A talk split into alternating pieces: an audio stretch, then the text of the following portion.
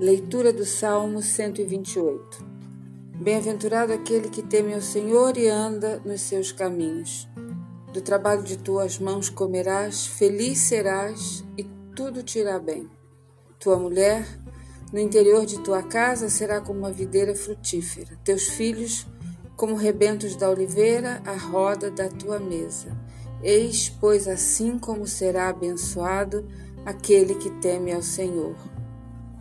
O Senhor te abençoe desde Sião, para que vejas a prosperidade de Jerusalém durante os dias de tua vida. Vejas os filhos de teus filhos, paz sobre Israel. O Salmo 128 guarda algumas surpresas. A primeira delas é que talvez não seja um salmo, mas são dois salmos. Se a gente utilizar o que a gente já sabe sobre a estrutura da poesia hebraica, nós vamos identificar uma fórmula de introdução e uma fórmula de conclusão bem claras no versículo 1 e no versículo 4.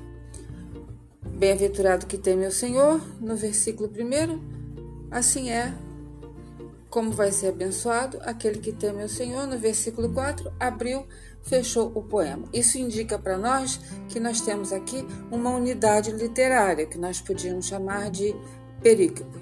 Já o versículo 5 e 6, ele fala a partir de outro lugar. O Senhor te abençoe desde Sião. Eu já não estou mais reconhecendo a bênção em alguma situação, mas eu estou desejando a bênção desde, desde Sião.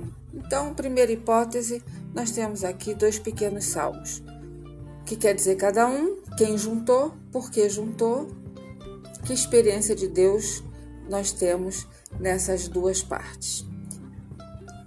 Peguem o Salmo 128, de 1 a 4 e prestem atenção para além da moldura em três aspectos: o trabalho, o lugar da mulher e o lugar da criança. Para isso, nós vamos precisar combinar análise textual, análise literária, análise formal da estrutura e análise sociológica. A sociologia aqui vai ser muito importante, fechando o, o ciclo de pensar exegeticamente. Nós teríamos que pensar que trabalho é esse, quais as mediações desse trabalho e de que maneira a frase está construída. Trabalho das mãos, comida, felicidade. Presta atenção, não tem tributo, não tem imposto. Que qualidade de trabalho é essa? Segunda coisa para pensar, o lugar da mulher. Algumas Bíblias vão dizer da mulher no interior de tua casa, outras vão dizer no recesso do lar e outras vão dizer nos lados. Isso mostra para gente que os tradutores tiveram dificuldades aqui e aí o estudo do hebraico se faz necessário. Que lugar é esse da mulher que é comparada como a videira frutífera?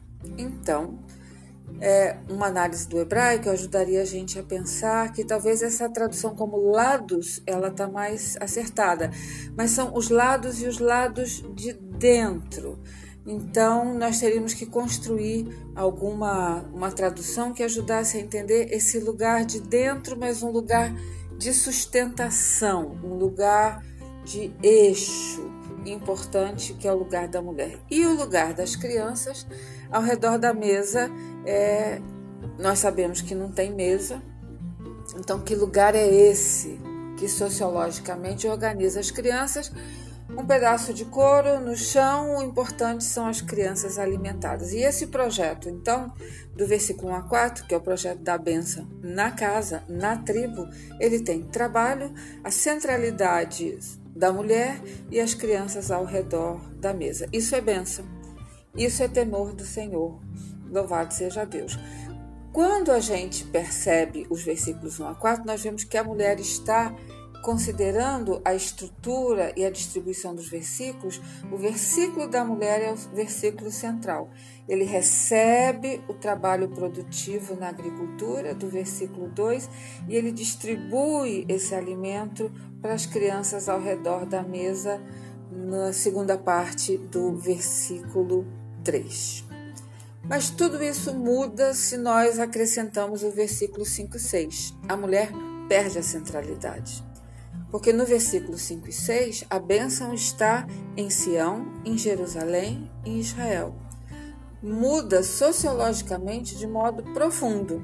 Já não é mais nas instâncias e nos espaços da casa, mas nas grandezas políticas superiores, vamos dizer, do Estado e da religião, que é o Sião, lugar do templo, que é Jerusalém, a capital, e é Israel, como entendido já como uma unidade política em sua uh, soberania, digamos assim.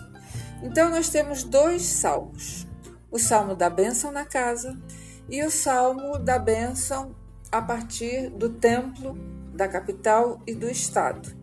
Na segunda parte, a prosperidade de Jerusalém é que garante que você veja seus filhos muda sociologicamente e muda teologicamente o lugar da bênção. O que vocês acham? Isso é possível? Entenderam como é importante a gente fazer análise textual, análise literária, estrutural e análise sociológica para a gente chegar na teologia? Porque talvez nós vamos encontrar diferentes experiências de Deus Provavelmente, no segundo templo, no período persa, o grupo vai tomar o salmo da autonomia da casa, da bênção na casa e vai organizar esse cântico da casa no eixo do templo e de Jerusalém. E para nós, importante descobrir essa costura, entender os interesses do período persa do segundo templo, mas não deixar o Sião, Jerusalém e Israel, e o Shalom sobre Israel, é, esconderem a beleza do primeiro salmo: a casa, o trabalho, a mulher segurando como eixo da, do projeto e as crianças alimentadas ao redor da mesa.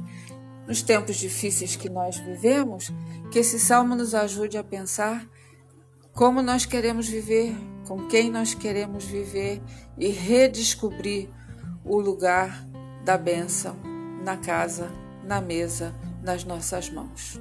Esse foi mais um salmo de quarentena.